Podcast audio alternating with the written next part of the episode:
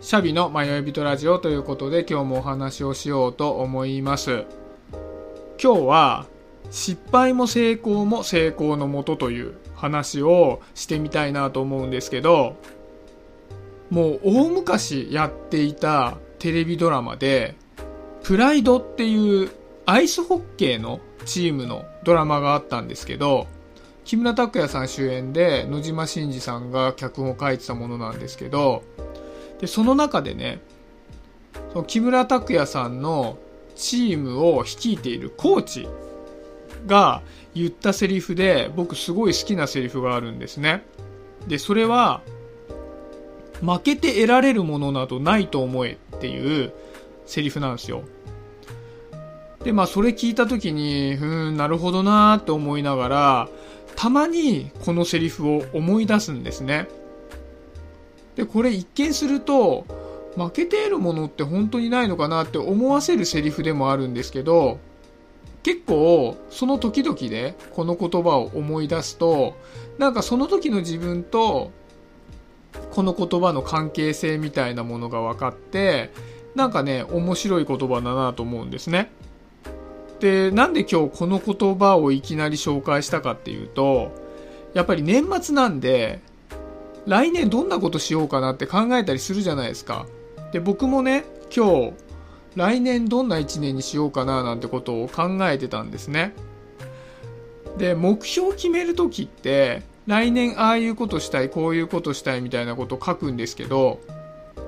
結構それを実現するための手段って考えないなと思ったんですよね。目標だけ決めてその達成のための手段を考えないで終わらせがちだなと思って、でその目標とどうやって達成するかっていうことをワンセットに考えてみようかななんてことをノートとかに書きながら考えてたんですね。でじゃあ来年こんなことをやりたいっていうのが決まった時にじゃあそれをどうやって達成しようかっていう作戦を立てるにあたって財産になってくるのはどういうものかなって思ったらやっぱり過去の経験じゃないですか。過去の経験から目標の成功確率を上げていくっていうのが一番近道じゃないですか。で、そうなった時に、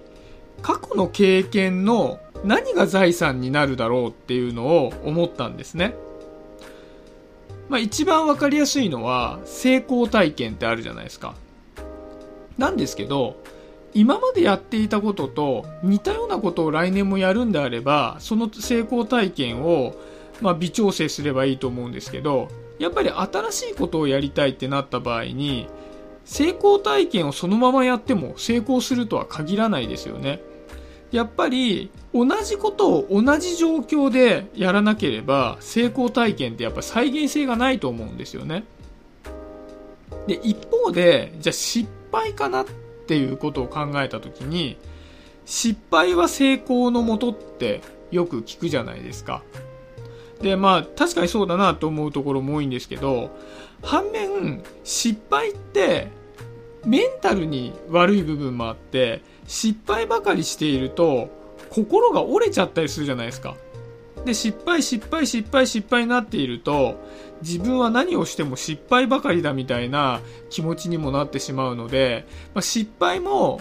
まあ、一長一短なのかなっていうふうに思うんですね。で、その点やっぱり成功体験っていうのは、成功したっていうことが、やっぱり自分はやればできるんだって気持ちにもつながるし、そういった意味でメンタル強化につながると思うんですよね。成功体験を重ねること自体は。だから、先ほど成功体験は、全く同じことを同じ状況でやらなければ再現性はないという話はしたんですけど、一方で失敗って結構再現性があるかなと思うんですよね。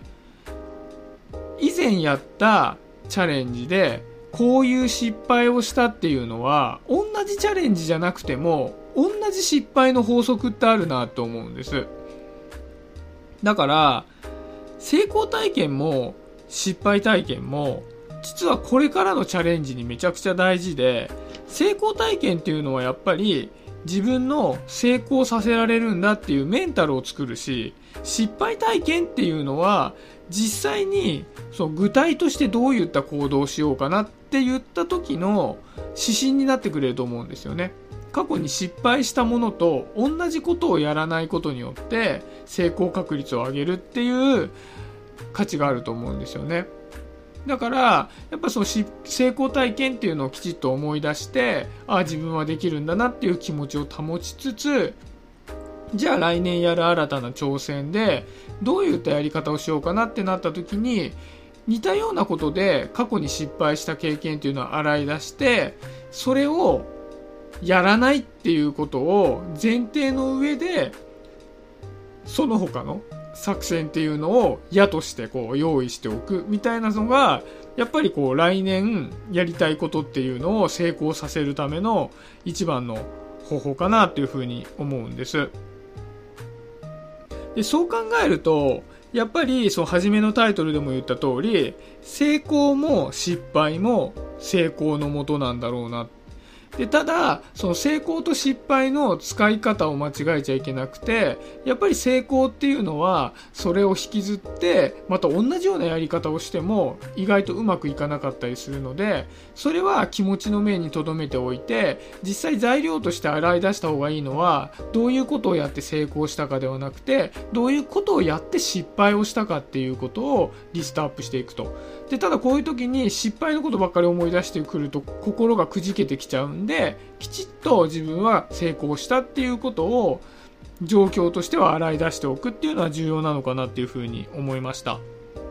やっぱりねそう考えてみるとこうチャレンジをするっていうこと自体はすべからく財産なんだなと思うんですよね。やっぱり一番あの財産になりにくいのは何もチャレンジをしないっていうことになってくるのでやっぱり失敗しようが成功しようがチャレンジをした方がいいんだなっていうのを、まあ、ちょっと来年のね、抱負というか、こういうことやりたいなっていうことを考えながら、そんなことを思ってみました。で、最後に、このプライドのセリフって実は、負けて得られるものなどないと思えっていうのは、そのセリフの中の最後の部分で前段があるんですね。で、その前段の部分も含めて、最後ちょっと読み上げたいなと思うんですけど、このアイスホッケーチームのコーチはこういうことを言ったんですね。人間は弱い生き物だ。誰もが自分に優しい言い訳を考える。一度負ければ悔しい。だが、二度目三度目と次第に悔しさは薄くなっていく。精一杯やればいいと、負けてもいいことを前提に考えるからだ。いいか。これが最後の分かれ道だ。勝者と敗者の名。最後の1秒まで諦めるな。負けて得られるものなどないと思え。っていうのが全文なんですよね。